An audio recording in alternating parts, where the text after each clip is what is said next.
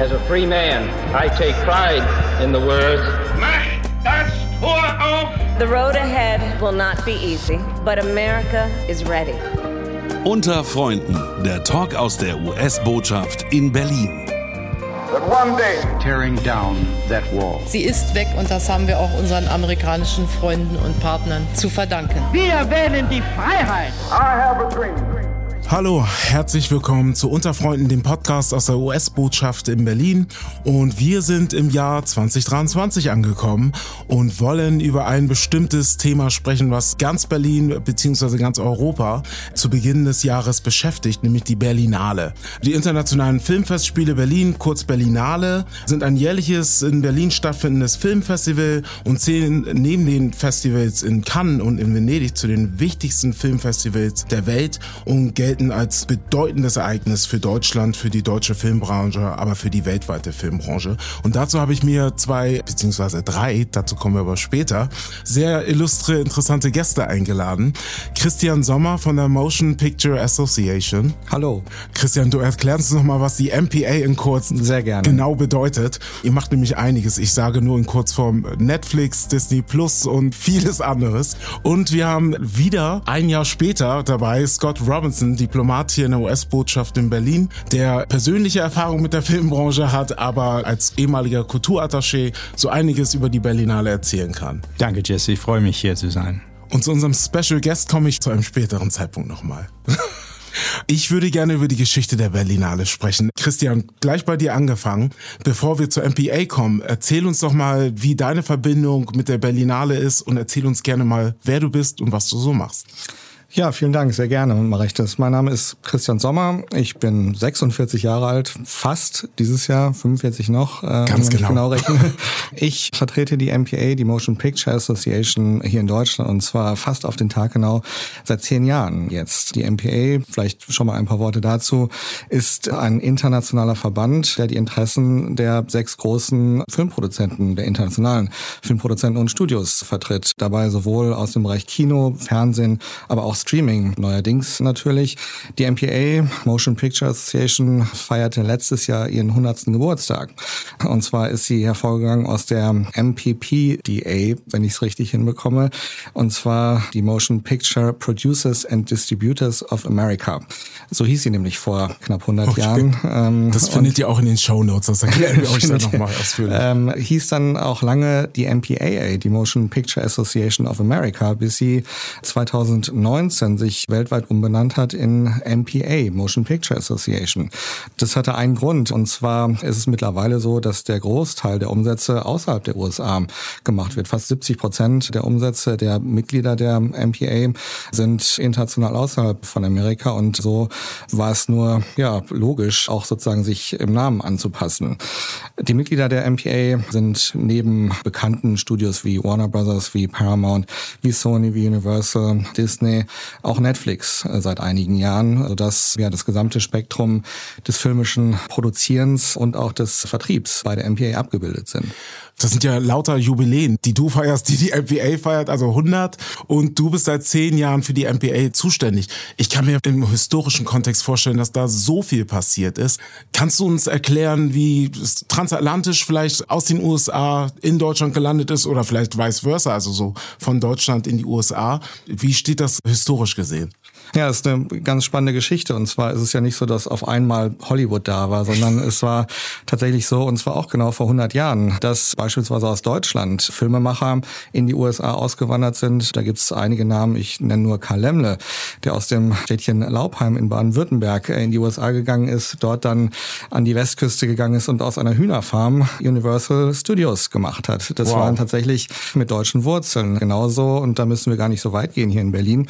Wenn man in die Schönhauser Allee geht, findet man an einer Straße und einem Haus eine Plakette, wo Ernst Lubitsch gelebt hat. Ernst Lubitsch ist vor genau 101 Jahr ähm, dieses Jahr auch in die USA ausgewandert und hat wie kein zweiter Paramount Pictures beispielsweise geprägt. Dort gibt es immer noch ein Gebäude, das heißt das Ernst Lubitsch Building und dort sitzen viele Führungskräfte von Paramount, einfach auch in Eingedenk dessen, dass er das Studio so mitgeprägt hat.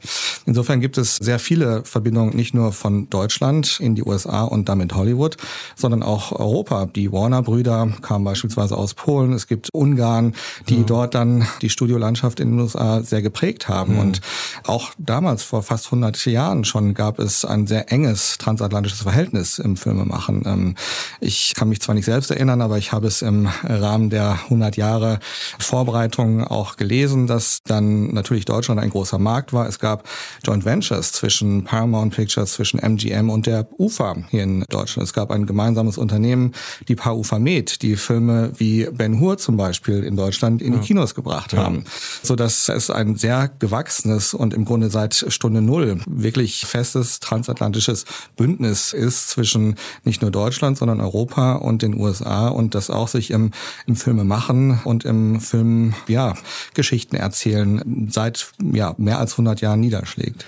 Das klingt fantastisch. Also das heißt, Hollywood ist von Deutschen, aber auch von Europäern sehr beeinflusst. Ja, sehr geprägt und das geht ja bis heute. Es gibt zahlreiche Verbindungen auch heute noch, dass viele Hollywood-Filme auch in Deutschland gedreht werden. Einige der erfolgreichsten Serien bei Netflix beispielsweise kommen aus Deutschland, sind von deutschen Machern mit deutschen Schauspielern und umgekehrt. Es ist aber auch heute so, dass beispielsweise die deutschen Ableger der MPA kleine deutsche Filme ins Kino Kino bringen und nicht nur innerhalb Deutschlands, sondern europaweit dann vertreiben. Teilweise ist es so, dass deutsche Filme, die mit äh, Schauspielern hierzulande gedreht werden, dann auch für den internationalen Markt nochmal neu gefasst werden für ein breites Publikum, so dass es ein Geben und Nehmen ist in jede Richtung und nicht nur sozusagen Deutschland ein Abspiel sozusagen Städte für amerikanische Filme ist. Das ist nie so gewesen, sondern immer auch in beide Richtungen. Also ein gegenseitiges Wechselspiel schon immer ja. gewesen.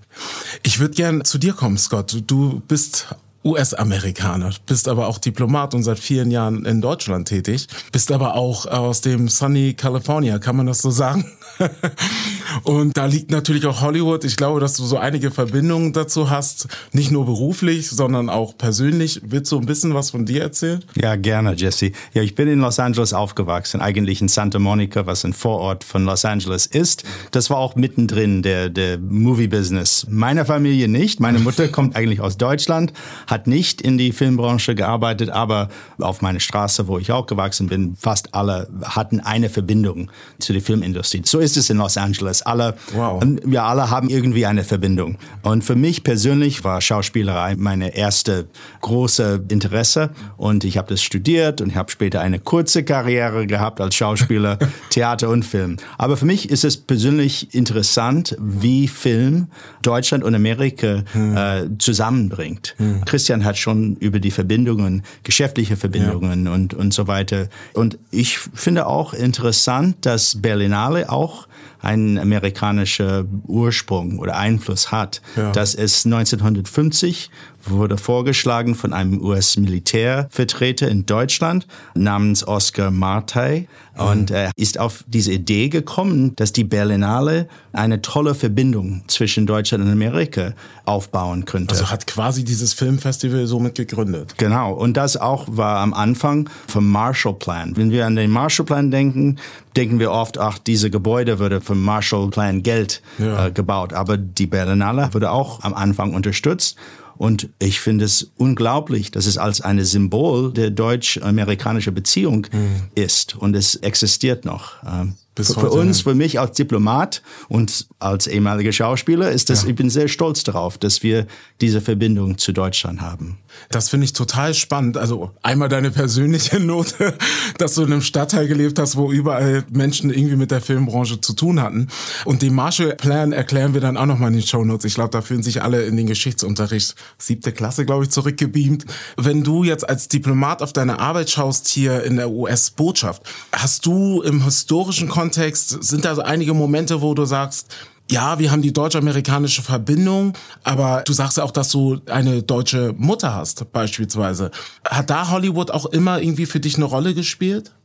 Ja, obwohl meine Mutter aus Deutschland kam, wohnte ich in Santa Monica. Das ist ja. ziemlich weit eine andere Welt von Deutschland.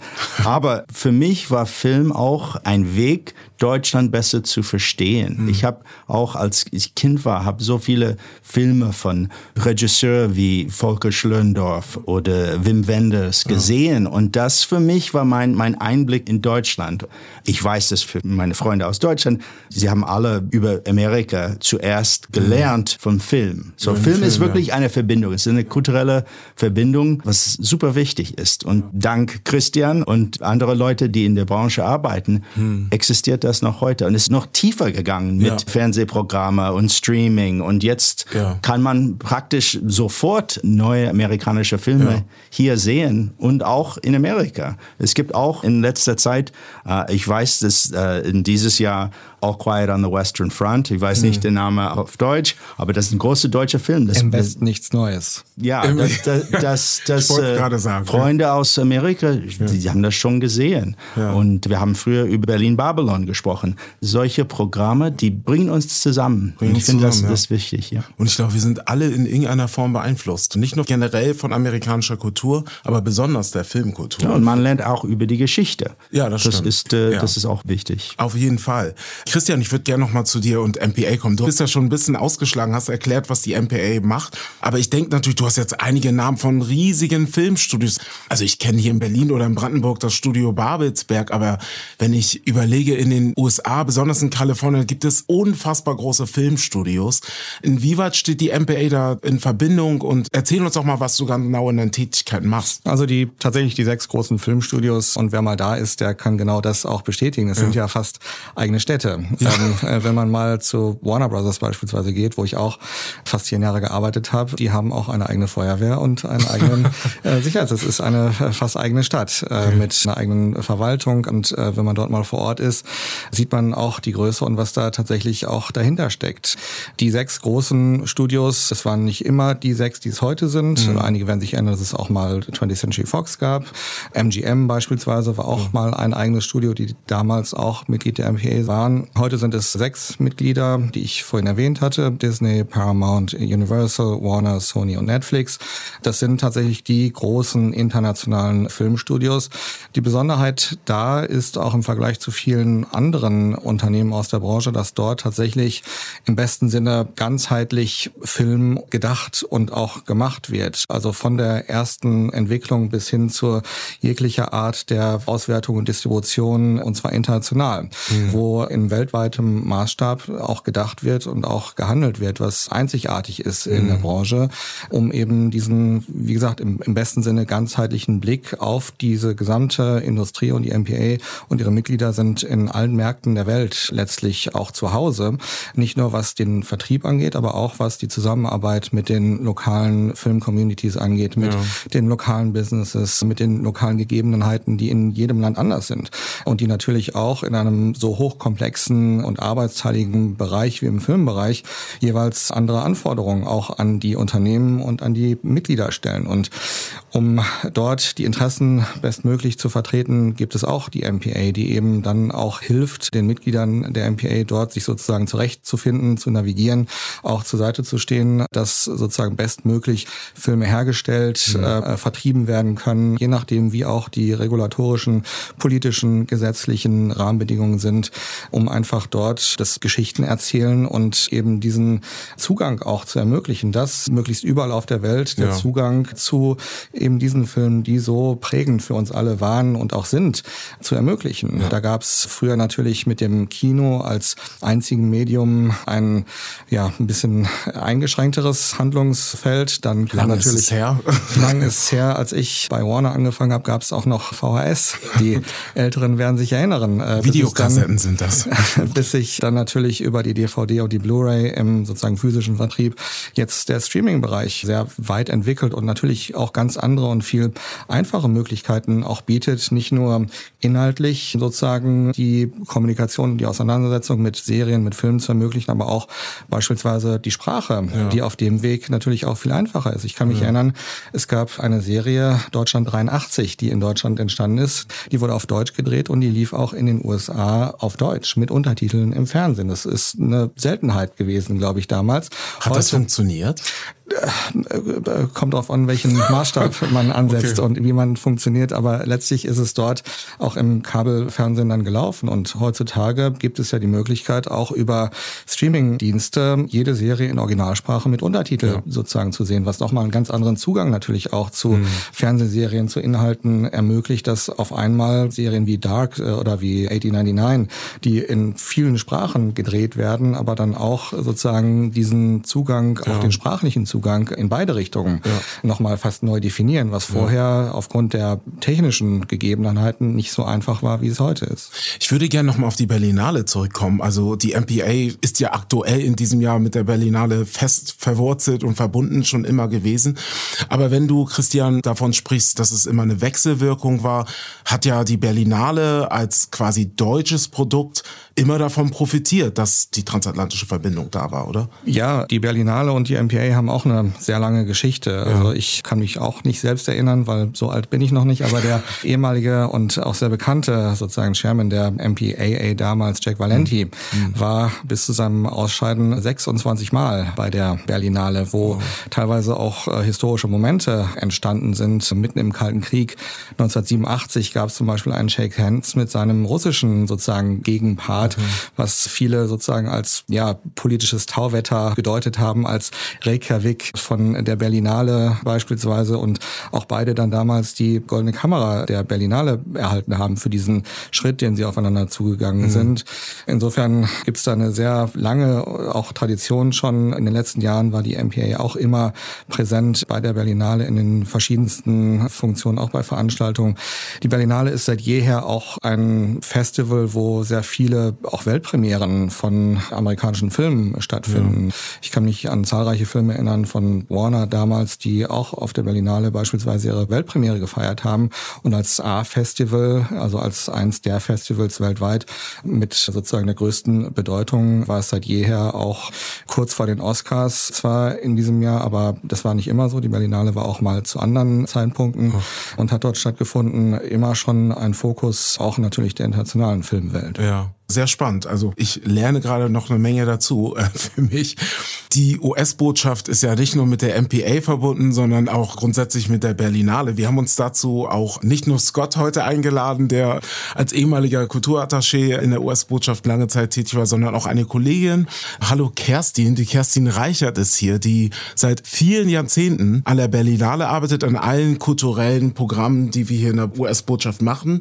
Aber ich kann mich erinnern, ich habe hier angefangen zu arbeiten Leuten und da haben alle von der Berlinale gesprochen. Und da ist dein Name natürlich auch immer irgendwie gefallen. Eine Kollegin sagte nur, ja, da musst du zu der Kerstin gehen, die weiß Bescheid. Du bist ja wie so ein Lex äh, Berlinale Lexikon. Äh, herzlich willkommen, Kerstin, zum Podcast, zum ersten Mal. Zum ersten Mal. Vielen Dank, Jesse. Hallo Scott, hallo Christian. Christian, uns verbindet mittlerweile eine langjährige Freundschaft, würde ich fast sagen. Du bist immer mein Go-To-Person, wenn es um Filmangelegenheiten geht. Den kann man alles fragen. Christian weiß alles, was deutschen und amerikanischen Film anbetrifft. Jesse, also ich bin zwar seit Jahrzehnten in der Botschaft beschäftigt, aber noch nicht so lange im Kulturbereich. Okay. Aber ich wollte einfach mal ein paar Punkte aufgreifen, die auch schon erwähnt wurden. Das gegenseitige Geben und Nehmen im Filmbereich. Film bringt uns alle zusammen. Das wurde auch ein paar Mal erwähnt. Und das wird durch die Historie auch besonders deutlich. Mhm. Namen wie Ernst Lubitsch und Karl Lemle wurden erwähnt Band, äh, die aus Deutschland in die USA ging und den amerikanischen Film maßgeblich mhm. beeinflusst haben. Ja. Bei Karl Lemle ist beispielsweise noch zu erwähnen, dass er ein Aktivist seiner Zeit war. Er hat also sehr viele Juden damals gerettet aus Deutschland, indem er ihnen quasi Ausreisegenehmigungen verschaffte und ihnen die ersten Schritte in den USA erleichterte. Also im Dritten ist, Reich zu Zeiten des Richtig, in den 30ern. Und das sind so Stories, die wir durch unsere Programme auch gerne hervorheben, ja, ja. weil die ein gutes Kapitel der deutsch-amerikanischen mhm. Beziehungen widerspiegeln. Aber was haben wir bisher in mhm. der Botschaft veranstaltet? Also das geht eigentlich schon zurück auf die 90er Jahre. Damals war Jack Valenti noch Präsident der Motion Picture Association und Moritz de Hadeln war Berlinale Direktor. Da haben meine Vorgängerkollegen bereits Empfänge im damaligen Amerika-Haus, wo die Kulturabteilung der US-Botschaft ansässig war, durchgeführt oder auch im Sony Sky Sky Garden. Das waren damals schon gefragte Veranstaltungen ja. für Filmschaffende. Dann war eine Zeit lang nicht so viel los, würde ich sagen, bis auf kleinere Filmveranstaltungen, die wir eigentlich in regelmäßiger Art und Weise durchgeführt haben. Richtig los ging es aber bei uns mit der Ankunft des damaligen Botschafters Philip Murphy und seiner Frau Tammy Murphy, die Filmbuffs waren, wie man im Amerikanischen sagt. Sich, heißt äh, Filmfans, okay. absolute Filmfans und die dann angeregt haben, bei uns in der Botschaft direkt Veranstaltungen zu machen. Das waren sehr elegante Mittagessen für so 30 bis 40 Filmschaffende, amerikanische sowohl als auch deutsche. Mhm. Und dann wurde das aufgegriffen durch John Emerson und Kimberly Emerson, die Botschafter. Auch Botschafter, ne? Eben, äh, ja, ehemalige Botschafter und First Lady in der Botschaft ja. sozusagen, die die Sache erweitert haben und größere Empfänge daraus gemacht haben. Diese Empfänge wurden tatsächlich eine feste Größe in der Berliner Filmlandschaft. Und viele Filmschaffende waren sehr traurig, als in Zeiten der Pandemie unsere Empfänge nicht mehr stattfinden konnten. Also wir haben dann circa 300 bis 400 Schauspieler, Schauspielerinnen, mhm. Filmschaffende, Leute aus der Filmindustrie Amerikas und Deutschlands ja. zu uns eingeladen zu diesem Empfang. Wir hatten tatsächlich prominente das ähm, wollte ich gerade fragen. Welche Ach, Celebrities waren da? Dann hebe ich das für später auf. Okay. nee, nee. Äh, gerne, gerne kannst okay. du Namen nennen. Ja, wir hatten tatsächlich so prominente Schauspieler und Schauspielerinnen wie Meryl Streep, äh, Darren Aronofsky, Jake Gyllenhaal bei uns zu Gast. Oh. In früheren Zeiten sogar auch Harry Belafonte oder deutsche Schauspieler wie Jan-Josef Liefers, Nina Hoss, Daniel Brühl, Martina Gedeck. Das war absolut keine Seltenheit, dass ja. die also kamen zu uns. Und das gibt dann auch bei uns in der Rotunde, also in der Eingangslobby ja. der Botschaft, einen roten Teppich, wo sich die Presse versammelt und Pressefotos macht. Ja. Und in den anderen Räumlichkeiten bei uns im Erdgeschoss ist dann sozusagen Tanz in allen Seelen.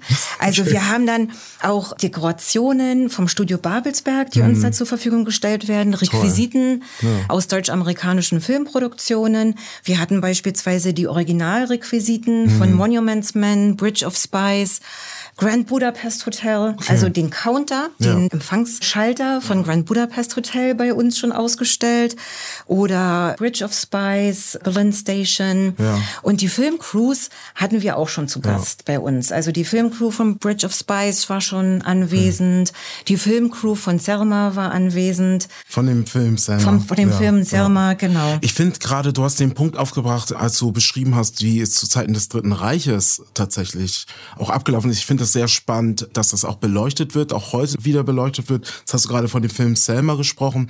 Christian und Scott, wie habt ihr den gesellschaftlichen Einfluss bisher empfunden? Der Berlinale, auch der Arbeit hier in der US-Botschaft, Kerstin. Habt ihr da auch noch Erinnerungen, die bei euch aufkommen, die geschichtsträchtig waren? Also wenn man die gesellschaftspolitische Relevanz der Berlinale mal beleuchten würde, dann glaube ich, war die Berlinale immer ein sehr politisches Festival mhm. in jeder Hinsicht. Also ich, den Moment zwischen Jack Valenti und Klimov hatte ich vorhin erwähnt, ja, 1987. Das ist, das ist ein Punkt, aber dazu kommt natürlich auch, dass die Berlinale als größtes Publikumsfilmfestival der Welt mhm. tatsächlich auch eine ganz andere Öffentlichkeit hat als andere mhm. Festivals, wo ich glaube pro Jahr fast 400.000 Personen Filme sehen bei der Berlinale, ja. wo natürlich dann auch diese Filme die oft ja auch mit politischen Aussagen verknüpft sind. Ich mhm. kann mich an Ehrungen von iranischen Filmemachern beispielsweise erinnern, wo auch mhm. die Situation im Iran regelmäßig thematisiert wird bei der Berlinale und sich die Berlinale auch sehr positioniert, wenn es mhm. um politische Gefangennahmen beispielsweise geht. Ja. Insofern ist die Berlinale, glaube ich, hat auch den Anspruch, ein sehr äh, politisches Filmfestival mhm. zu sein, gleichzeitig aber auch mit einer sozusagen hohen Publikumswirkung, dadurch, dass es das Publikums ja stärkste Filmfestival ja. der Welt ist. Also wenn du beschreibst, über 400.000 Tickets, also Menschen pro Ticket, also das ist ja immens. Ja, das ist weltweit einzigartig ja. tatsächlich. Ja. Gibt es denn, Kerstin, ich weiß, dass du Bescheid weißt, gibt es denn dieses Jahr ein Theme, ein Thema, ein überleitendes Thema, was die Berlinale begleitet? Also wir haben vor, unsere Tradition wieder aufzugreifen. Also während der Pandemiezeit konnten wir ja keinen Empfang durchführen. In diesem Jahr mit unserer neuen Botschafterin Amy mhm. Gutmann möchten wir unsere Tradition allerdings wieder aufgreifen mhm. und einen Empfang in ähnlicher Art und Weise wie in der Vergangenheit veranstalten. Dazu werden uns wieder Dekorationen, Requisiten vom Studio Babelsberg zur mhm. Verfügung gestellt und die Motion Picture Association und auch die amerikanische Rechtsanwaltskanzlei Morrison und Förster werden unsere Partner sein. Ähm, genau. Hm. Also es fängt eigentlich damit an, ja. dass bei Morrison und Förster eine Podiumsdiskussion zum Thema Diversität im hm. Film stattfinden wird am Nachmittag des hm. jeweiligen Tages. Das Datum darf ich noch nicht erwähnen. Ja. Und am Abend gibt es dann einen Empfang bei uns im mhm. Hause. Ein wichtiges Thema, das wir auch hervorheben wollen an dem Abend, wird Ukraine, Solidarität mhm. mit der Ukraine sein. Ja. Also wir veranstalten äh, im Monat Februar vom 1. bis zum 24., also bis zum mhm. Jahrestag des Angriffs auf die Ukraine eine sogenannte Campaign for Solidarity with mhm. Ukraine. Und äh, das Thema Ukraine wollen wir halt auch mit unserem Empfang etwas hervorheben.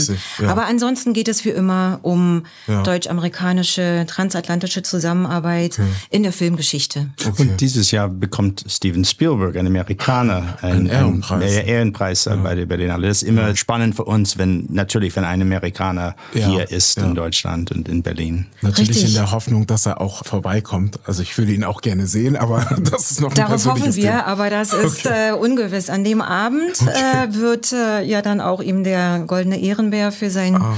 Lebenswerk verliehen ja. und sein neuester Film The Fablemans oder The Fablemans, ich weiß gar nicht, wie hm. die Aussprache richtig lautet, wird die europäische Premiere ja. feiern dort. Hm.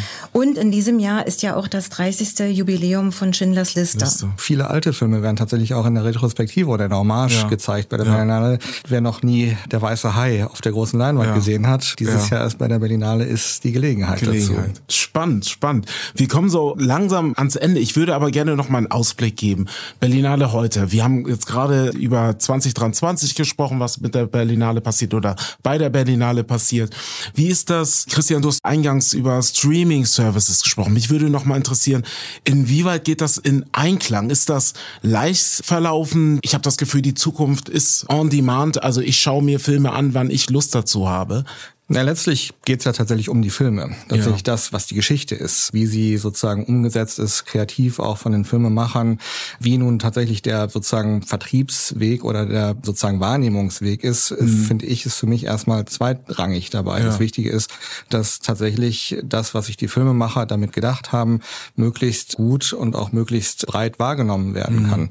Die Berlinale hat es, glaube ich, auch so gesehen und hat jetzt beispielsweise auch den Berlinale Serious Market nochmal deutlich aufgebaut aufgewertet mhm. dieses Jahr, wo auch viele Weltpremieren, beispielsweise mhm. auch von Disney Plus oder von HBO Max, ähm, ja.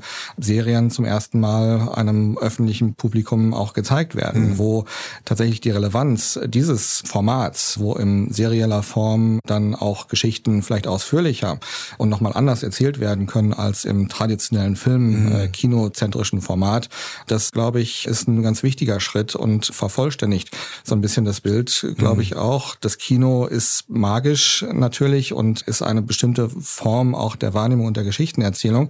Aber es gibt auch viele andere, die sich sozusagen auch entwickelt haben. Und dass das nun Teil auch der Berlinale ist, größerer Teil als in den vergangenen Jahren, ist, glaube ich, ein wichtiger Schritt, um genau diese Entwicklung auch ähm, mhm. Rechnung zu tragen und diese ja. Marktentwicklung. Und es ist ein nicht nur wirtschaftlich, aber auch tatsächlich kulturell enorm großer Faktor geworden, ja. nämlich wie man auch im seriellen Format Geschichten erzählt, ja. sich hier wiederfindet. Ich würde fast behaupten, das ist zeitgemäß und aktuell, das ja. mit zu inkludieren. Wir sind am Ende angekommen. Wir haben am Ende immer eine Ausgangsfrage. Wir haben jetzt über deutsch-amerikanische Verbindungen und Freundschaft gesprochen in der Filmbranche, würde aber gerne noch mal ein persönliches Get-out von euch haben. Christian, was bedeutet dir die deutsch-amerikanische Freundschaft? Die deutsch-amerikanische Freundschaft, abgesehen davon, dass es auch eine Band ist, die vielleicht der eine oder andere hier kennt und die sehr prägend war neben Kraftwerk oder Can, bedeutet mir sehr viel. Ich bin im Grunde mein halbes Leben sehr eng mit Amerika verbunden. Und zwar, indem ich bei zahlreichen, oder gar nicht so viele waren es gar nicht, drei insgesamt, amerikanische Unternehmen seitdem beschäftigt war. Das hat angefangen mit AOL im Jahr 2000. Auch das muss man vielleicht nochmal erklären, weil viele das kennen vielleicht gar nicht. Einige Generationen, die sich nicht mehr erinnern können, aber... Das, äh, America Online, das war seinerzeit der größte Internetzugangsanbieter, den es damals gab. Dann gab es den, Zitat, Merger under Equals mit Time Warner, damals die Muttergesellschaft von Warner Brothers, so dass ich dann bei einer Schwesterfirma von Warner Brothers war. So bin ich dann bei, bei Warner Brothers gelandet für fast zehn Jahre und jetzt wiederum seit zehn Jahren für die Motion Picture Association, so dass mein tatsächlich auch fast auf den Tag genau halbes ja. Leben doch sehr geprägt ist.